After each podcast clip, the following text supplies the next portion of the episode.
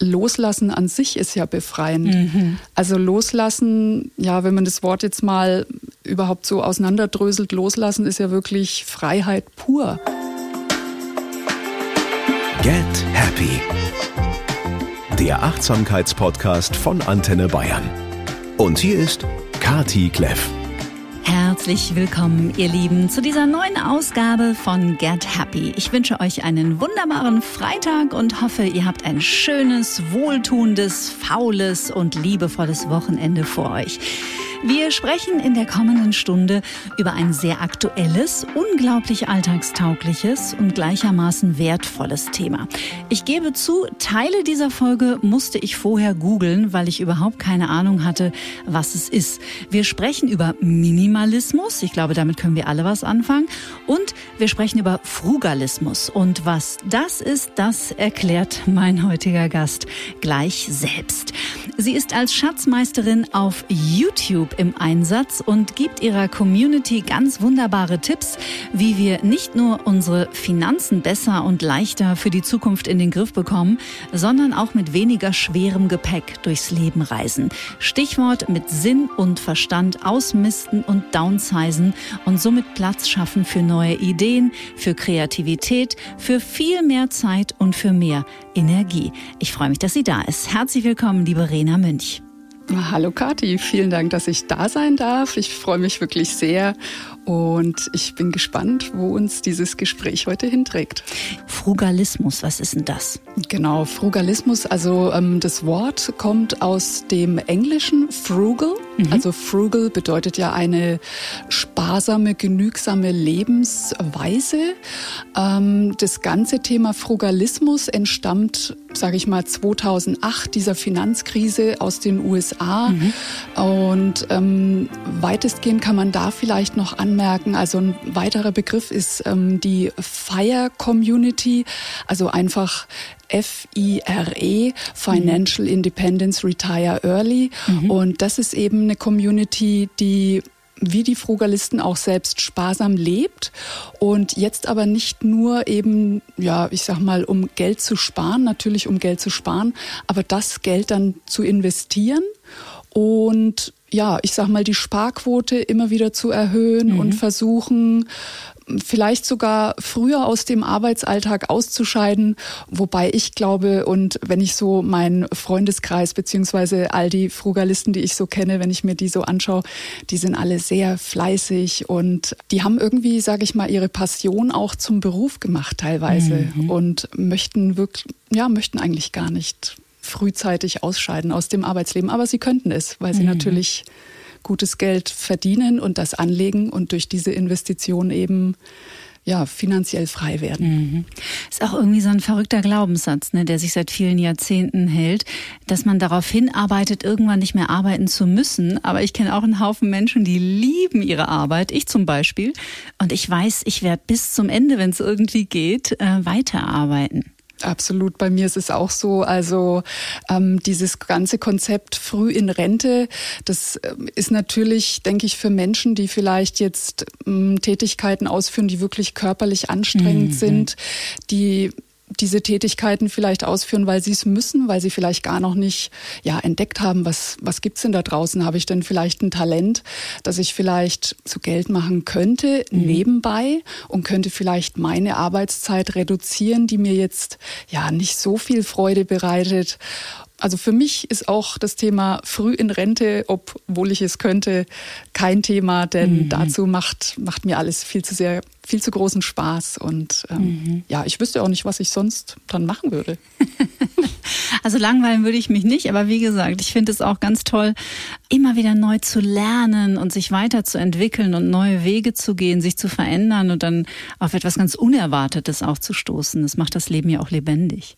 Absolut. Ja. Neue Dinge lernen. Also ich meine, die Möglichkeit, die haben wir heute alle. Also dieses, das Zeitalter der Digitalisierung, das birgt natürlich auch viele vielleicht Gefahren oder wenn man die Medien falsch nutzt, mhm. dann ist es wie bei allem, ja, wenn man einfach zu viel hat, da komme ich jetzt mal vielleicht ein bisschen so auf den Minimalismus, mhm. diese ganze zu vielness, ähm, das stört, das bringt uns durcheinander, das ja, lässt uns so aus der Balance rücken. Aber ich denke, wenn man sich ja auf das Wesentliche konzentriert und schaut, was gibt's denn da noch Neues? Also gibt's da irgendwas zu entdecken, wie jetzt zum Beispiel Frugalismus? Mhm. Also viele haben davon noch nicht gehört. Das merke ich auch selbst in meiner Community. Äh, die kommen durch den Minimalismus auf mich, auf meinen Kanal mhm. und lernen dann so, oh, da gibt's ja noch was anderes. Vielleicht kann ich ja meine minimalistische Ader auch noch in eine frugalistisch-minimalistische, mhm. also ich nenne das immer sparadiesische ja, das Lebensform. Ist ein schönes Wort, habe ich gesehen. Ja. genau, in eine sparadiesische Lebensform irgendwie ummünzen. Mhm. Und es ist auf jeden Fall bereichernd. Wir können alle neue Dinge erfahren. Wir können Bücher lesen, wir können Podcasts hören, im besten Fall auch deinen Podcast. Der ist ja, ja. wirklich herrlich. ja, get happy. Also was will man mehr? Und mhm. ähm, genau, also immer bereit sein zu lernen, niemals aufhören, neue Dinge zu entdecken. Mhm. Das ist mhm. einfach mhm. wichtig. Wir alle reisen mit schwerem Gepäck. Dann nickt sie schon. Wovon haben wir zu viel, deiner Erfahrung nach? Also aus dem minimalistischen Standpunkt her, wenn ich mich so bei mir umschaue, also ich denke, viele Menschen haben einfach zu viele Dinge.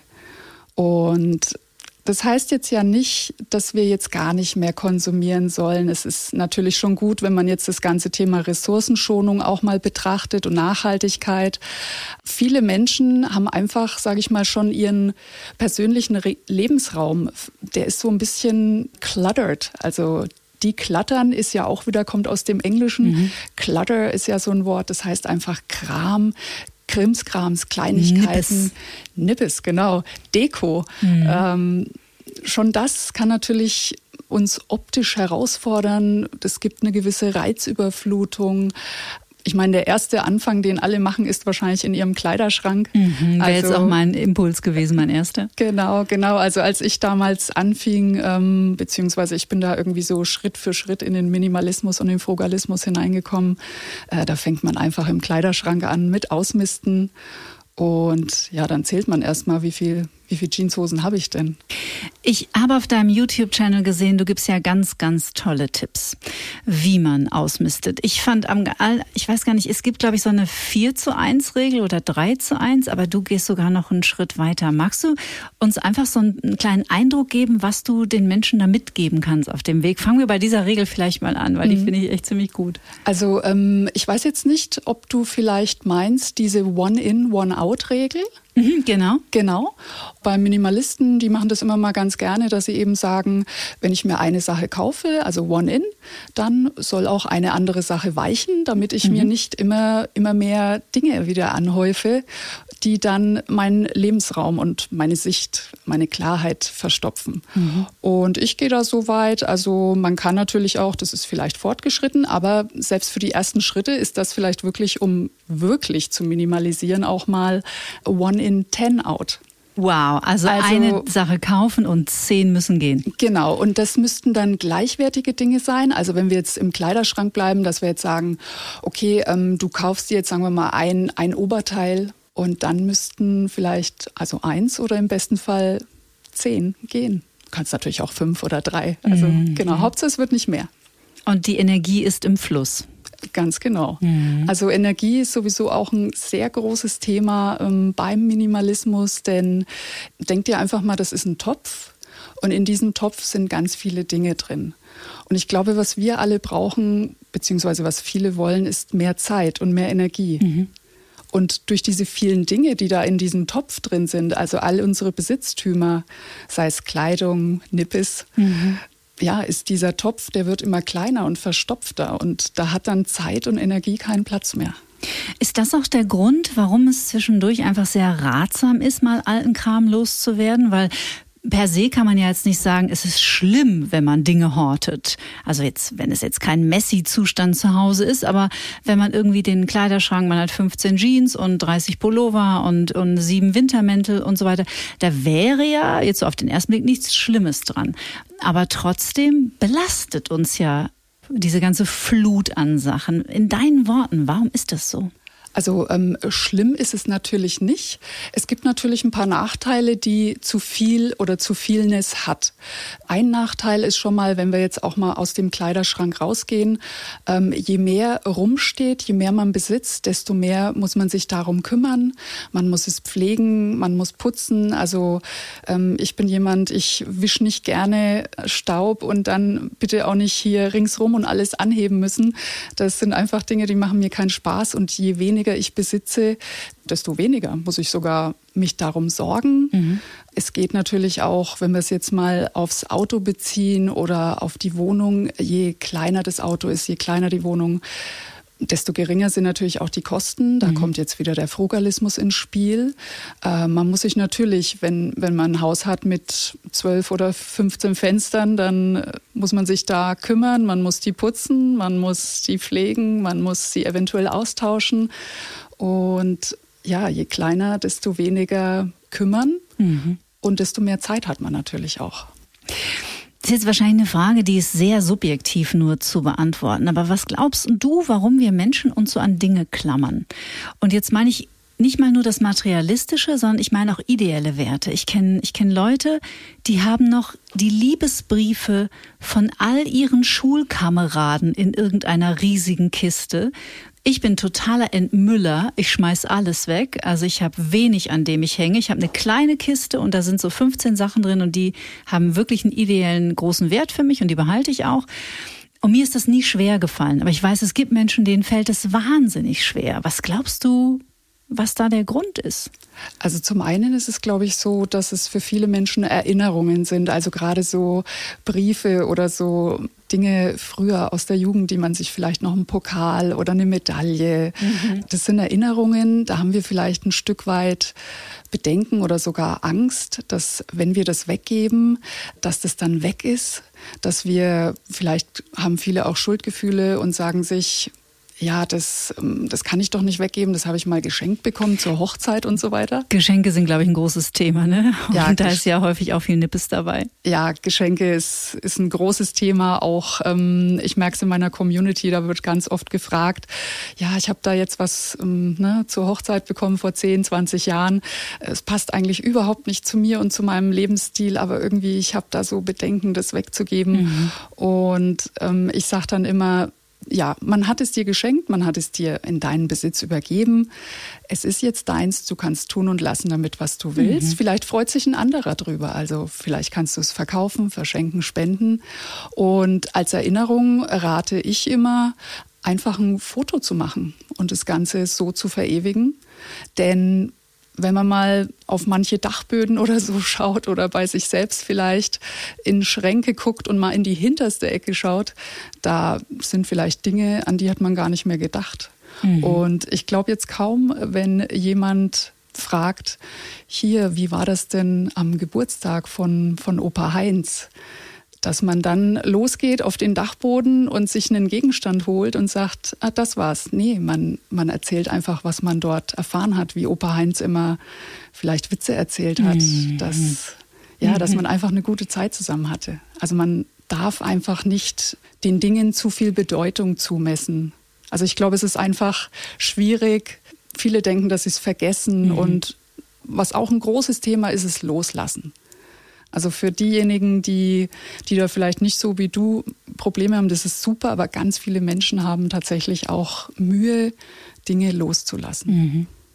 Das, was du gerade geschildert hast, äh, finde ich besonders nett, weil so hat es auch das Gehirn in diese Folge geschafft. Das Gehirn und die Emotionen. Wir haben auch im Vorgespräch kurz darüber geredet. Ich hatte ja vor ein paar Wochen äh, Dr. Joe Dispenza hier zu Gast. Und da haben wir darüber gesprochen, dass unser Körper keinen Unterschied macht zwischen einem erinnerten Ereignis oder einem tatsächlich passierten Ereignis oder jetzt aktuell gerade passierten Ereignis. Und als du gerade über Opa Heinz gesprochen hast und wenn man diese Geschichten von früher wieder erzählt, da geht ja die Emotion sofort wieder in den Körper und wir sind emotional in diesem Moment. Und ich glaube, sich auch beim Ausmisten zu Hause, äh, sich das immer wieder bewusst zu machen, macht es vielleicht auch ein bisschen leichter, die Dinge gehen zu lassen.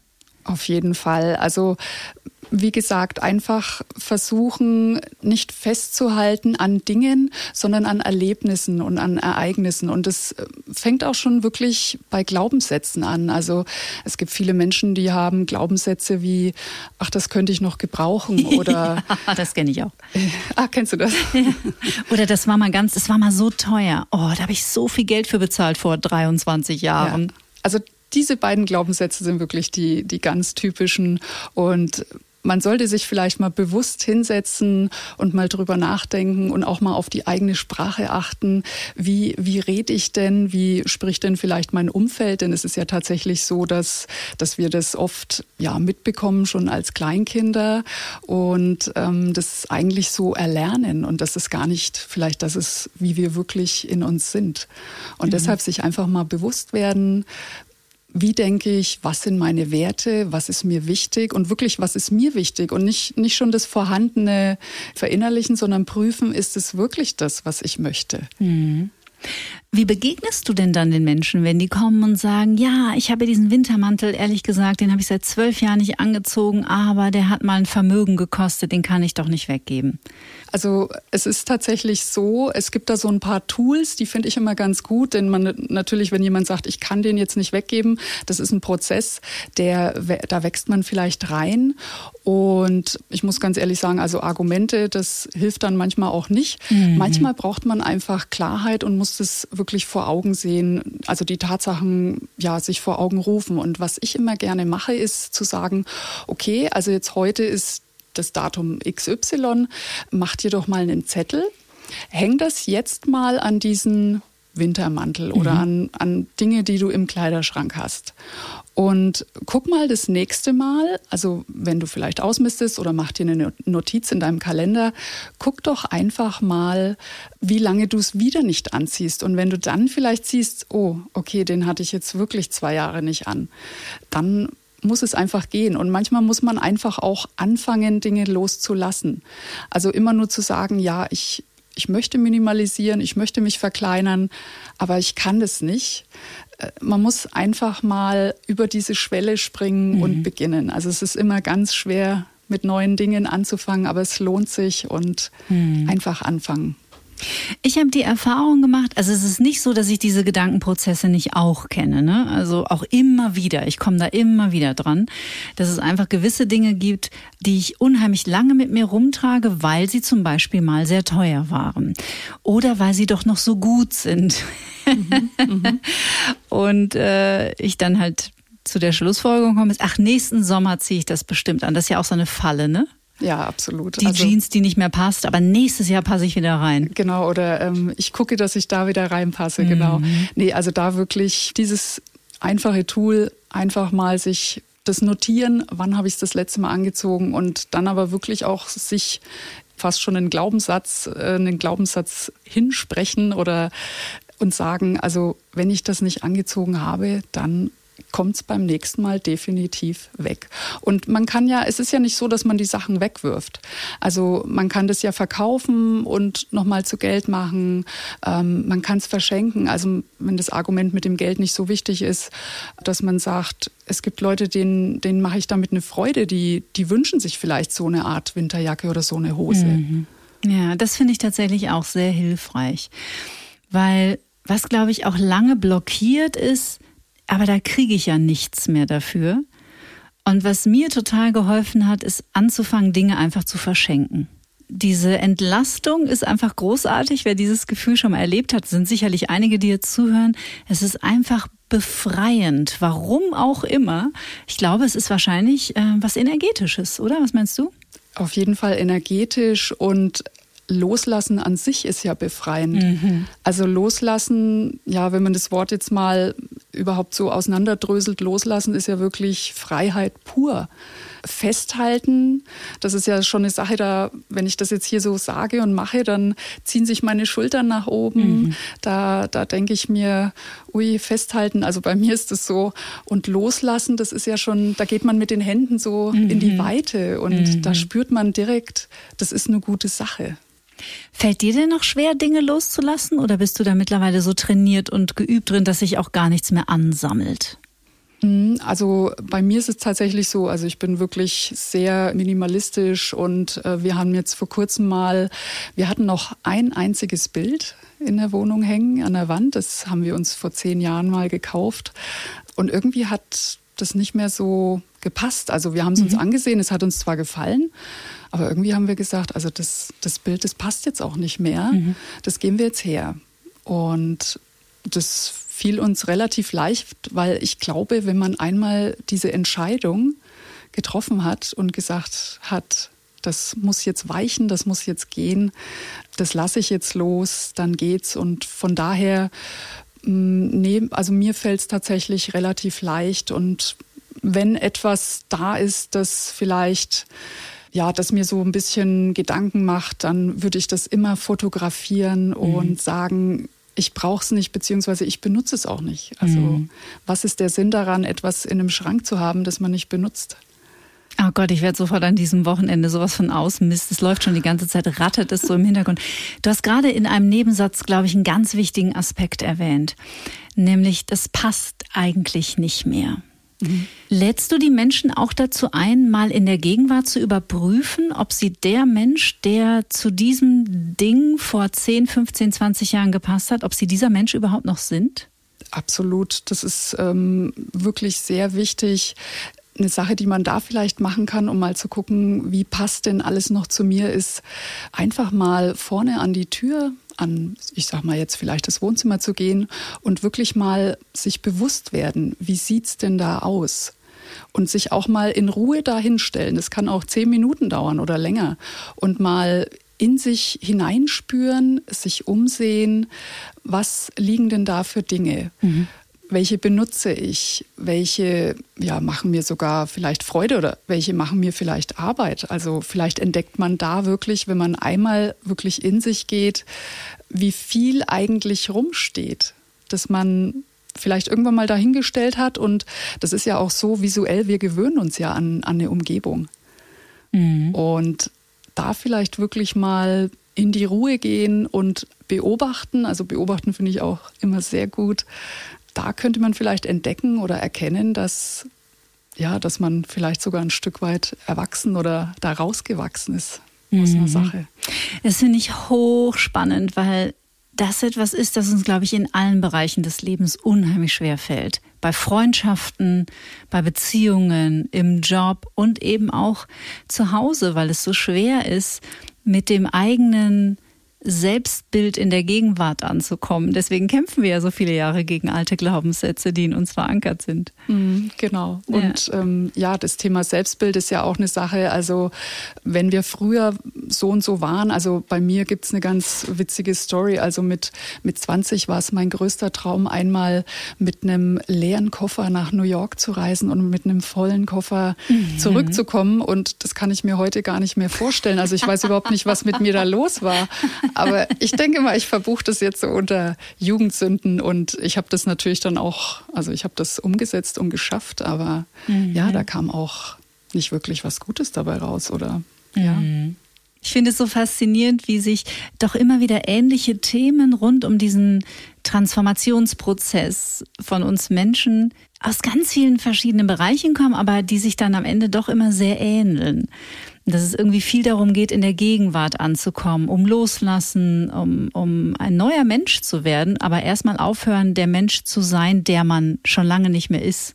Das war jetzt ein komplizierter Satz, aber du weißt, was ich meine. Ja, ich glaube, du meinst so das, das Hier und Jetzt, ne? dass genau. wir eben genau. mehr im Jetzt sind und eben nicht in der Vergangenheit. In der Vergangenheit spielen ja oft Ängste eine große Rolle.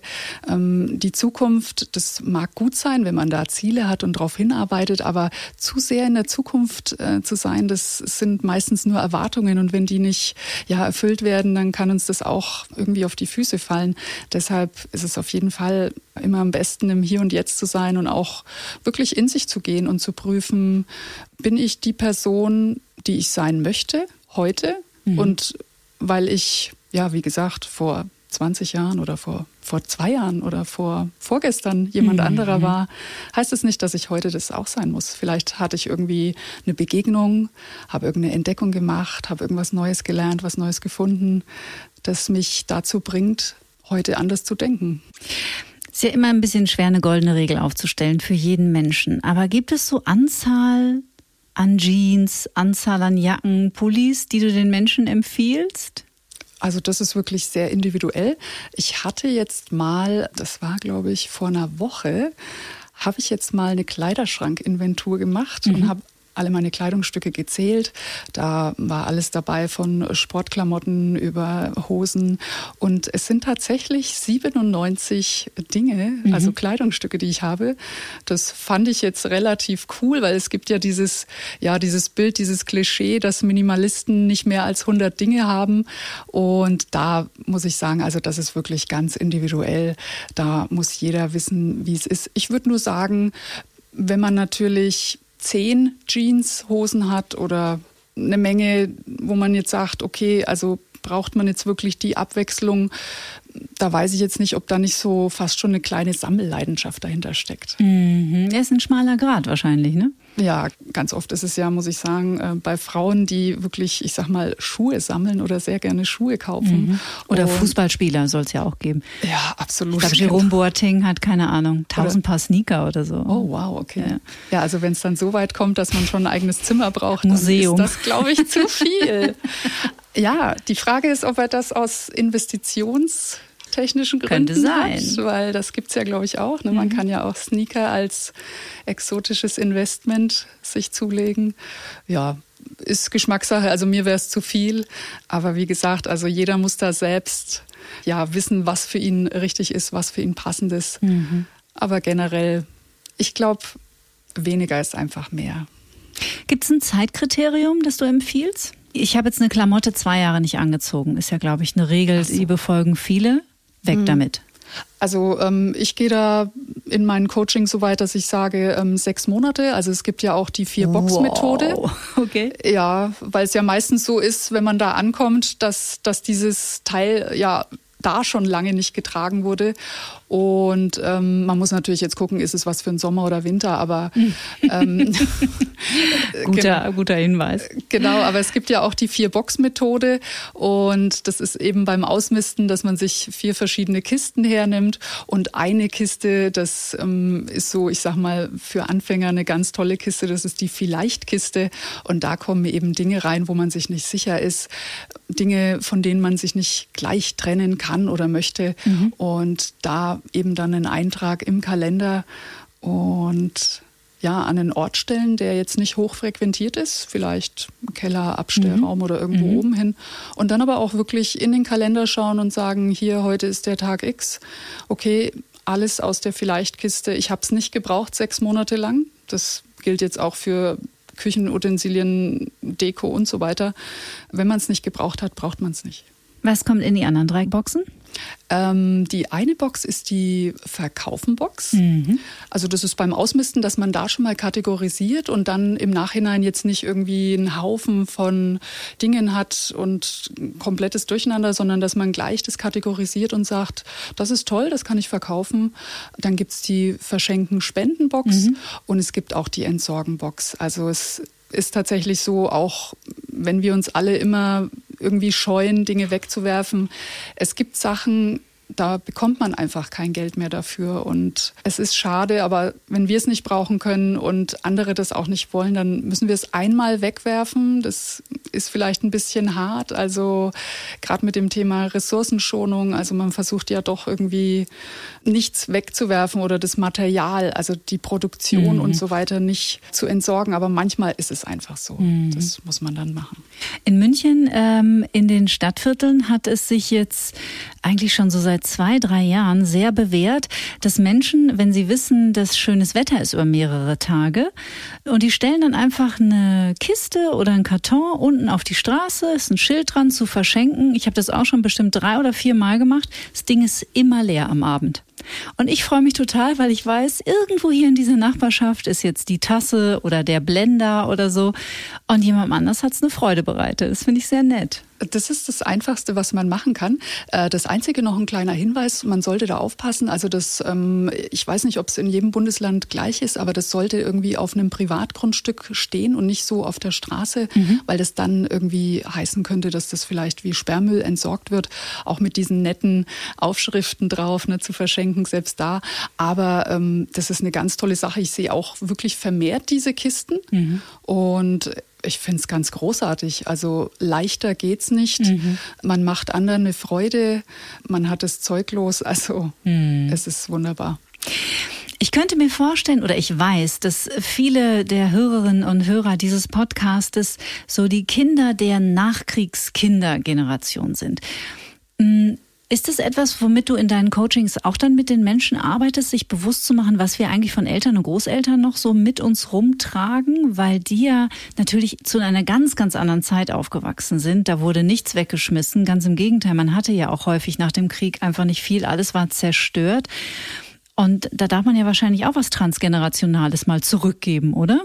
Absolut. Und ich finde auch, uns wieder zu besinnen, wie war denn das? Was hat denn vielleicht ähm, die Oma erzählt oder äh, die Mutter, ja, wie haben die das früher denn gemacht? Also da kommen ja ganz tolle Dinge, auch Spartipps, die man heute in den Alltag einbringen kann. Also zum Beispiel, meine Oma hat immer sehr gerne Kompott gekocht. Mhm. Also oder Dinge eingekocht, ja, fermentiert. Also das sind alles so Sachen, die kosten nicht viel Geld machen aber viel her. Mhm. Also es ist ja auch oft so, dass, dass diese Art Lebensmittel zu konservieren energiesparend ist, ressourcenschonend, ist auch gut für unsere Gesundheit. Ich glaube auch der Prozess an sich mit den eigenen Händen, was herzustellen, für sich was Gutes zu tun, dass das wirklich wertvoll ist. Mhm. Jetzt steht der Herbst und Winter vor der Tür. Vielleicht zum Thema Minimalismus und dann so einen sanften Übergang zum Frugalismus. Wie, wenn ich jetzt wirklich bei Null anfange, wie fange ich denn am besten an, am effizientesten und auch am entspanntesten? Es soll ja auch Spaß machen. Mhm.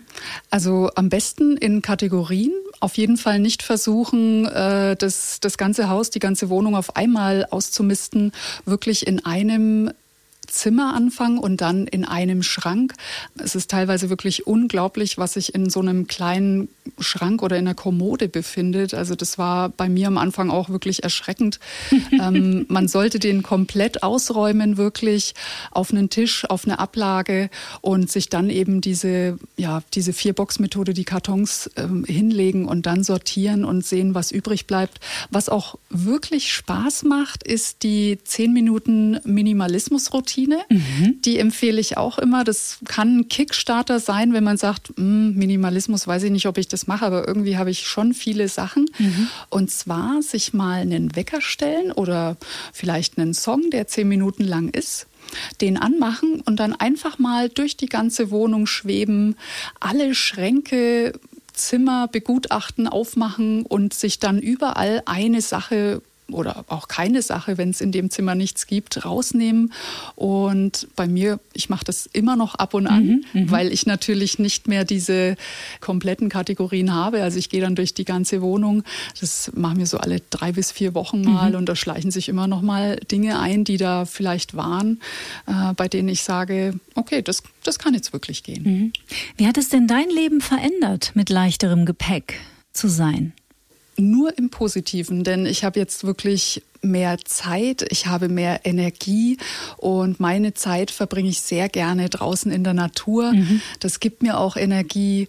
Also einer meiner Werte ist wirklich ähm, Zeit zu haben für die Dinge, die mir wichtig sind. Mhm. Und das ist auf jeden Fall nicht die, die Pflege und äh, das Kümmern und sich Sorgen um einzelne Dinge. Deshalb halte ich alles so klein und so winzig wie möglich, mhm. damit ich meine Zeit eben mit Dingen verbringen kann, die mir wertvoll sind. Und wenn du jetzt eine Party machst oder Geburtstag hast, wissen deine Freunde schon Bescheid und die kommen gar nicht mehr mit Geschenken, oder? Ja, das ist eine gute Frage. Also wir versuchen das immer wieder durchzusetzen mit den Geschenken. Ähm, es kommen teilweise schon noch Geschenke, aber es hat sich auch schon durchgesetzt, ähm, dass man dann Gutscheine bekommt mhm. oder ähm, ich lese also sehr gern Bücher.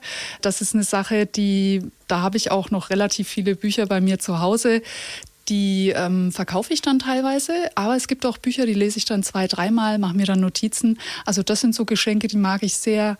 Was ich auch sehr toll finde als Geschenk sind vielleicht Kräuter zum Kochen. Mhm. Also eben Dinge, die man verwenden kann, also die man verbrauchen kann. Mhm. Also weniger die Konsumgeschenke, mehr die Verbrauchengeschenke. Das finde ich immer ganz toll. Mhm. Das mit den Büchern ist ja auch ein netter Trend. Gibt es ja mittlerweile auch in jeder kleinen Gemeinde und in jeder kleinen Stadt diese öffentlichen Bücherschränke. Das finde ich super super bezaubernd, weil ich mag diesen Gedanken, dass so Bücher auf Reisen gehen und, und die Energie von verschiedenen Menschen mitnehmen. Das ist toll. Absolut. Also ich lese auch wirklich sehr gern und ich finde es auch wieder jedes Mal toll, wenn man an so einem Bücherregal vorbeigeht. Mhm. Ähm, man sieht Menschen, die da eben mit gutem Willen ja was beisteuern und anderen Leuten helfen. Und es gibt einfach Menschen, die ja, die sich das vielleicht nicht leisten können und die dankbar dafür sind. Mhm. Und das finde ich macht einen selbst auch irgendwo dankbar, dass man helfen kann. Mhm. So einfach geht es. Ja. Also ich glaube, bei diesem Thema Minimalismus, da war jetzt schon ganz viel Motivierendes und Inspirierendes für diesen Herbst dabei. Also ich zumindest habe schon voll Bock am Wochenende nochmal mit kritischem Blick alles zu äh, betrachten. Wenn man umzieht, macht man es ja fast eigentlich immer automatisch, ne? Aber jetzt ziehen wir ja auch nicht alle sechs Monate um, Gott sei Dank. Genau, das stimmt. Also bei uns war es auch so, dass wir eben uns nochmal wirklich richtig minimalisiert haben, als wir dann umgezogen sind. Wir sind auch bewusst in eine kleinere Wohnung gezogen damals. Mich erinnert es so ein bisschen an das Fasten. Ich faste zwischendurch ganz gerne und bin doch dann immer wieder überrascht, wie wenig dieser Körper eigentlich braucht. Also wie stark wir sind immer noch, ohne, und ich faste in der Regel sieben Tage mit Saft, ohne feste Nahrung zu mir zu nehmen, wie wenig man braucht. Und das ist ja auch etwas, das man auf den Minimalismus ganz schön anlegen kann, weil ganz ehrlich, was brauchen wir schon? Genau, und wie beim Fasten, also ich weiß nicht, ähm, ich faste jetzt nicht sieben Tage, ich mache dieses intermittierende Fasten, mhm. mache ich ab und an, mhm. dass man eben 16 plus Stunden, bei mir sind es dann manchmal 20 Stunden oder 22, ähm, gar keine ähm, feste Nahrung und auch also keine Säfte und so weiter zu sich mhm. nimmt, wirklich nur trinkt. Und ich finde danach, das ist doch wirklich dann der Genuss. Mhm. Also das kannst du vielleicht auch bestätigen nach den sieben Tagen. Äh, da weiß man erstmal wieder, wie, wie toll es ist. Da haben sich die Geschmacksknospen mhm. ähm, erholt und ja, es gibt doch nichts, nichts Tolleres, als dann selbstgekochtes Essen oder so zu sich zu nehmen. Ja, einfach mal ausprobieren. Ja, genau. Wie kam es denn vom Minimalismus bei dir zum Frugalismus? Wann kam der dazu? Also der Frugalismus kam bei mir eigentlich aus dieser New York Story, mhm. ähm, die ich damals erzählt hatte. So wie gesagt, ich mit dem Koffer die. Ja, ich ah, bin ja. Ne, mit mit 20, 19 oder 20 war ich da. Ich hatte mir da aber schon auch ähm, Geld gespart, weil ich wusste ja, ne, das wird auch Geld kosten. Und ja, wir haben dann da alles Mögliche auch erlebt natürlich, aber wir waren schon sehr im Shopping auch. Und dann kam ich tatsächlich mit einem vollen Koffer zurück. Und dieses ja ganze Shoppen, Konsum, das war damals schon ein Thema bei mir. Und das habe ich dann so weit geführt, dass dann auch, klar, wenn man jung ist, ne, man bekommt die erste Kreditkarte. Und ähm, das hat sich dann bei mir in so einem kleinen Batzen Schulden, also es waren dann damals 10.000 Mark, das mhm. war schon viel in dem für Alter mich viel, als junges, ja. junge Frau. Und ja, dann bekam ich den Anruf meiner Bankberaterin und die hat dann gesagt, sie müssen vorbeikommen und ich wusste gleich was ist. Also ich wusste das. Ab da war es dann für mich klar. Also wir haben dann so einen Plan gemacht, wie wir das in kürzester Zeit, das waren dann, glaube ich, zweieinhalb Jahre. Und ab da habe ich mir nämlich auch einen neuen Glaubenssatz gesteckt mhm, und habe gesagt, ähm, Schulden sind schlecht. Und ich möchte auch nie mehr Schulden haben. Und es war dann so, dass als wir uns eine Eigentumswohnung gekauft haben, hatte ich sogar mit 40 Prozent Eigenkapital. Wow. Das ist ja das ist eine gute Sache. Mhm. Ähm, selbst da hatte ich so ein bisschen Bedenken, mhm. das zu tun, ja. Mhm. Ist es denn dann automatisch Verzicht? Also war es auch etwas, das du erstmal lernen musstest? Oder war für dich sofort ganz klar, nee, also das, was ich bisher gemacht habe, diesen Wahnsinnskonsum, der mir auch große Probleme bereitet hat, das will ich nicht mehr, ich mache es jetzt anders? Mm, das war tatsächlich wie ein Startschuss, wie so ein Fingerschnippen. Also bei mir war es dann, das war die Grenze, das war mein Stoppschild. Ja, das war eigentlich wie so ein kleines Mädchen, das dann geschimpft wird von der Mutti, bloß dass es die Bankberaterin war und die hat ja nicht geschimpft, ne? die hat sich ja gefreut, dass sie mir den Kredit sozusagen verkaufen konnte. Und das war bei mir wirklich von einem auf den anderen Tag weg. Also das war's. Und es hat sich auf jeden Fall bezahlt gemacht, im wahrsten Sinne des Wortes. Oh ja, absolut. Weil nicht nur habe ich mich dann damit beschäftigt, meine ähm, Finanzen in Ordnung zu bringen und diesen Kredit abzubezahlen. Das ging recht schnell, sondern habe mich dann eben auch in Themen wie Investment, wie geht man mit Geld um, was, was kann man da noch machen. Also in all die Themen habe ich mich dann reingefuchst und habe dann eben begonnen zu investieren. Ich habe vor drei Jahren äh, mir eine Finanzcoachin äh, geleistet und ermöglicht, nachdem ich festgestellt habe, dass ich jetzt seit so vielen Jahren im Berufsleben stehe und immer gut verdient habe, aber es ist gar nichts davon übrig. Und dann hat die mit mir so einen Kassensturz gemacht und ohne mich zu bewerten und ohne mich zu verurteilen und hat sich einfach mal Kontoauszüge von mir äh, zeigen lassen und so. Und es war im ersten Corona-Jahr. Und äh, klar, ne, da kam Online-Shopping, war natürlich äh, komplett außer Kontrolle geraten. Und dann hatte ich schwarz auf weiß, dass ich in den äh, Monaten Juni, Juli, August 2020, und jetzt lasse ich echt die Hosen hier runter, im Schnitt bei einem großen Online-Versand, den wir wahrscheinlich alle kennen, zwischen 600 und 700 Euro ausgegeben habe. Gute Summe, ja. Das wäre eine tolle Sparquote. Hey, ich war geschockt. Mhm. Wirklich wahr. Und zwar nicht irgendwie große Sachen, riesige, sondern hier mal 19 Euro, da mal 29, hier mal 30, hier 10, kaching, kaching, kaching, dann immer alles über die Kreditkarte abgerechnet. Und da hatte ich es schwarz auf weiß, da gab es auch keine Ausreden mehr oder keine Erklärungen. Ich fand es einfach echt schockierend, kann ich nicht anders sagen. Ja, es ist teilweise echt schockierend, wie sich die kleinen Klinkerbeträge, wie die sich addieren. Und ja, bei vielen ist es ja vielleicht auch eine Lifestyle-Inflation. Also das heißt, mit immer mehr Gehalt steigt man in immer größere Autos ein, man gönnt sich immer mehr, aber man ja, denkt gar nicht drüber nach, das hört vielleicht irgendwann auf oder vielleicht passiert irgendwas.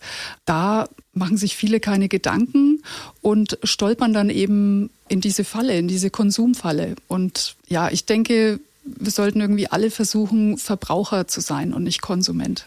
Das Einfachste ist vielleicht zu, sogar zu sagen, ähm, ja, im Bad, wenn wir da mal anfangen, Duschgels, also ähm, braucht man den, sechs verschiedene. Genau, sechs oder sieben verschiedene. Na gut, der Duft ist lecker, aber vielleicht kann man da wieder aufs Fasten sich beziehen mhm. und sagen, okay, jetzt habe ich einmal den Grapefruit-Duft, jetzt warte ich mal auf Vanille, bis der vorbei ist und dann genieße ich den viel mehr. Mhm. Da muss ich jetzt wirklich schmunzeln, weil das sind auch schon so Skills, die haben viele Menschen irgendwie gemeinsam, oder? Also das Thema Bart finde ich auch hochinteressant.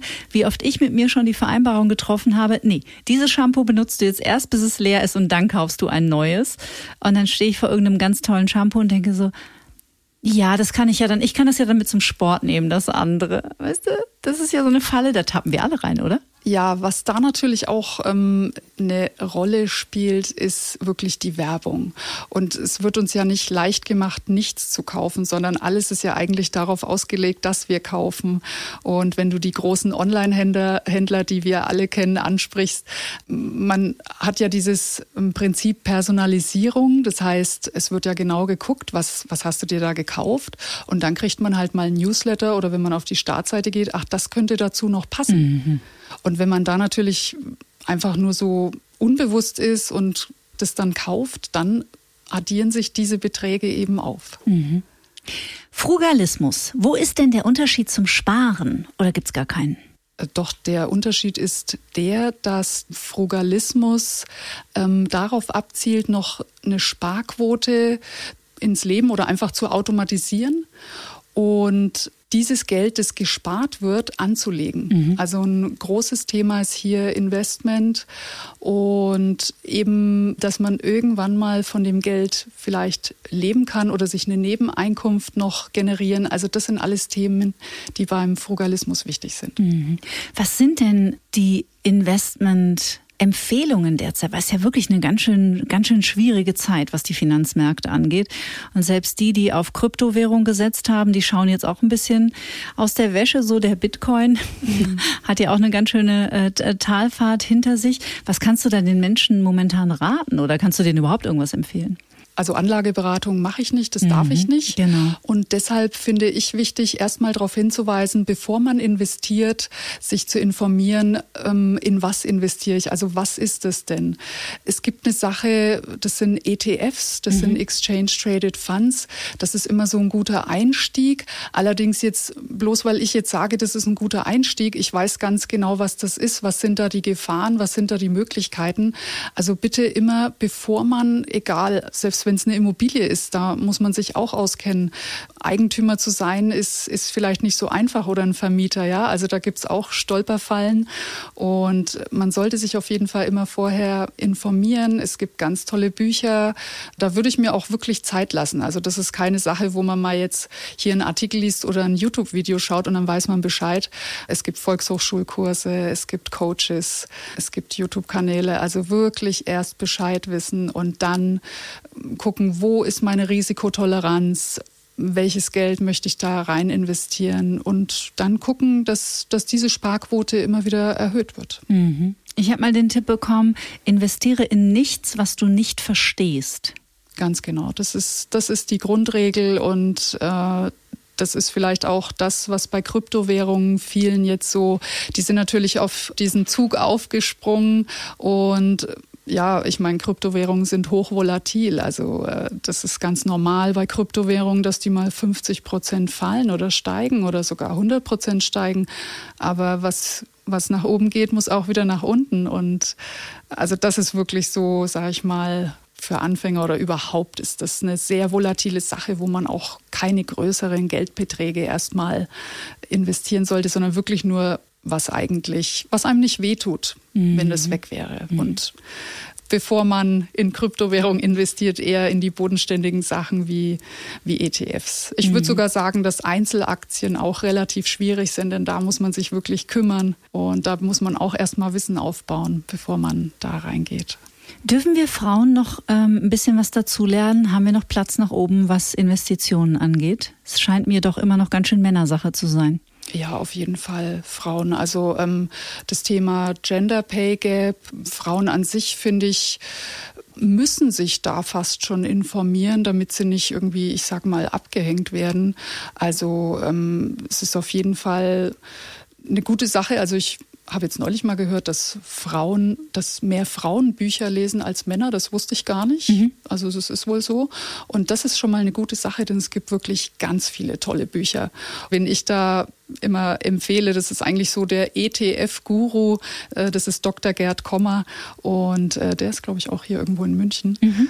Also ruhig dieses Buch auch mal lesen ja, über Buchempfehlungen sind wir immer sehr dankbar ah, hier. Ja. Also ja, sehr, sehr gerne. Mhm. Ah, ich habe da auch ein Buch übrigens drüber geschrieben. Mhm. Also ähm, das heißt Finanzesisch 101 mhm. und äh, das kann man sich auch bestellen. Das sind so, das ist so eine Art Schnupperkurs und da kann man auch mal reinschnuppern in diese Finanzwelt, in diese Sprache und sich schon mal ein erstes Bild machen und dann vielleicht weitergehen zu der weiterführenden Literatur packen wir selbstverständlich hier unter diesem Podcast in die Show Notes, ist ja ganz klar. Beginnt äh, Sparen und Investieren trotz allem im Alltag? Das ist immer der, der einfachste und der erste Weg. Genau. Es ist natürlich so, wenn wir uns jetzt den ähm, Consumer Price Index, also unseren Warenkorb mal anschauen, der größte Teil sind tatsächlich unsere Wohnung mhm, und Mieten, ne? das Auto. Ja. Mhm. Also das macht ungefähr 45 Prozent des Kuchens aus. Ähm, Lebensmittel sind so 10 10 Prozent ungefähr. Und ähm, ich würde sagen, also das meiste Sparpotenzial ist tatsächlich eben in diesen beiden großen Gruppen. Ich weiß, es ist natürlich sehr schwer ähm, zu sagen, hier zieh um in eine günstigere Wohnung. Wo findet man die? Ja, es weiß keiner. Mhm. Aber wenn man sich da Zeit lässt und vielleicht sagt, okay, ich möchte da einsparen, weil das macht dann wirklich das meiste aus. Also ob man jetzt beim Einkaufen durch Angebote und Coupons und so weiter, das hilft natürlich auch, ja, wenn man da im Monat 20 bis 50 Euro sich vielleicht einsparen kann. Aber einen viel größeren Effekt hat es natürlich, wenn man bei der Miete beim Auto sparen kann. Mm, das ist ja sicherlich auch, ich hatte den Begriff noch nie gehört, dieses Lifestyle-Inflation. Mhm. Das ist ja auch die Gefahr, wenn man in der Gehaltsklasse höher steigt, dass man dann denkt, größere Wohnung, noch eine größere Wohnung und jetzt ein Haus, erstmal mieten und jetzt und bauen. Und so zieht sich ja praktisch die Schlinge um den Hals, die finanzielle nach oben hin immer enger zu. Und dann geraten ja auch unheimlich viele Menschen, kann ich mir vorstellen, sehr unter Druck. Ja, genau. Man, man sagt einfach hier, ich, jetzt kann ich es mir ja leisten. Also jetzt, jetzt kaufe ich mir auch noch eine Uhr. Jetzt machen wir auch noch einen tollen Urlaub. Und ähm, man denkt aber, wie gesagt, gar nicht an später. Und das ist wirklich die Gefahr. Und Lifestyle-Inflation ist wirklich überall. Das ist ja natürlich, je, je älter wir werden, desto, desto mehr steigen wir ja auf in unserem Betrieb, in der Firma, in der wir arbeiten. Und ja, das klingt jetzt vielleicht ein bisschen komisch, aber man sollte versuchen, so zu leben wie ein Student. Natürlich jetzt nicht in der WG. Mhm. Oh Gott, bitte nicht. Nee, man sollte, um sparsam sein zu können, ein einfaches, genügsames Leben führen, ja. Beobachtest du, dass sich das Bewusstsein für Menschen jetzt gerade in dieser Zeit, wir haben eine Inflationsrate, die wir seit Jahrzehnten in dieser Form nicht mehr hatten, äh, Krisen überall in jeglichen Lebensbereichen, verändert sich auch das Interesse der Menschen fürs Thema Finanzen? Ich denke, dass diese Zeit in der wir uns jetzt befinden, natürlich prädestiniert dafür ist, sich mit den Finanzen auseinanderzusetzen, mit den eigenen. Und ich will nicht sagen, dass es eine gute Sache ist, denn um Gottes Willen, es wäre natürlich toll gewesen, wenn das jetzt hier alles nicht so gekommen wäre. Ich bin aber ein Stück weit froh, dass viele vielleicht jetzt einen, einen klareren Blick bekommen, weil sie es eben sehen, weil sie beim Einkaufen sehen, die Nudeln kosten jetzt nicht mehr so und so viel, sondern kosten fast das Doppelte oder irgendwie Milchprodukte sind jetzt wirklich viel teurer. Es gibt teilweise Dinge, die, ja, da ist vielleicht ein Regal mal leer oder so. Mhm. Also es wird einem dann bewusst, wenn man es sieht, wenn man es spürt. Und ja, jetzt müssen wir mal gucken, was, was da jetzt noch auf uns zukommt. Mhm. Wie bekommen wir das Thema Investieren, Anlagen etc ein bisschen sexier. Oder also jetzt nicht in diesem Gespräch, sondern in dieser Gesellschaft. Weil äh, ich bin irgendwie noch so die Generation, ich bin in den 70ern geboren, oh, das war so, uh, so Bausparer. Weißt du, wie ich meine? Aber je mehr ich auch da reintauche, merke ich, es macht auch richtig Spaß. Es macht auch Spaß, sich Rücklagen zu bilden und, und nicht alles rauszuhauen. Aber es darf eigentlich, es darf ein bisschen sexier werden noch, oder? Das stimmt auf jeden Fall. Und ich glaube, man könnte vielleicht anfangen, sich Ziele zu setzen und ja, einfach versuchen, darauf hinzuarbeiten durch die Investition, dass man jetzt sagt, ich mache das jetzt nicht nur alles fürs Alter, sondern vielleicht mache ich mir ja irgendwie einen, einen kleinen Budgettopf oder einen zweiten Topf, wo ich sage, da ähm, erfülle ich mir einen Wunsch, der keine Ahnung, darf es eine Reise sein oder mhm. äh, von mir aus auch ein Gegenstand, wenn man jetzt sagt, das, das macht einem Freude. Also es Dann hört ihr den Podcast einfach nochmal von vorne. Ja, also es wird, wird einfach nicht jeder Minimalist werden, das ist mir schon bewusst. Mhm. Aber vielleicht, ja, wie gesagt, ähm, Finanzen auf jeden Fall sind schon sexy. Also ich mhm. denke, wenn man, wenn man so leben kann und seine Zeit so verbringen kann, wie man möchte und sich kaufen kann, was man will, wo man will, aber nicht muss. Also es ist immer kein Muss. Mhm. Das finde ich schon richtig cool. Ja, und wie gesagt, ich finde auch wir Mädels dürfen da viel mutiger sein und da in die Eigenverantwortung kommen und in die Bewegung kommen und uns überhaupt erstmal Informationen ziehen und es in Betracht ziehen, nicht alles unseren Partnern zu überlassen oder nicht, weil die das nicht können, aber weil es auch einfach, es gehört ja nun mal dazu auch, ne, finanziell unabhängig zu sein im besten Fall. Ja, wir haben ja auch irgendwie alle eine Selbstverantwortung und wollen ja vielleicht auch selbstbestimmt leben. Also man möchte ja doch ja sich eigene Träume erfüllen und nicht abhängig sein. Also mhm, das genau. war mir auch immer sehr wichtig. Deshalb ja auf jeden Fall sich informieren. Es gibt wirklich genug Kanäle, genug Möglichkeiten. Vielleicht einfach mal googeln, was, was spuckt denn Tante Google aus, wenn man mal äh, Finanzen oder ähm, Investieren eingibt oder Frugalismus. Was, mhm. was gibt's denn da alles? Und dann sich mal Zeit nehmen und das mal durch, durchlesen. Vielleicht ist da eine Sache dabei, die ganz toll ist. Also ihr landet auf jeden Fall auf dem YouTube-Channel von der lieben Rena. Den verlinken wir natürlich auch hier in den Show Notes.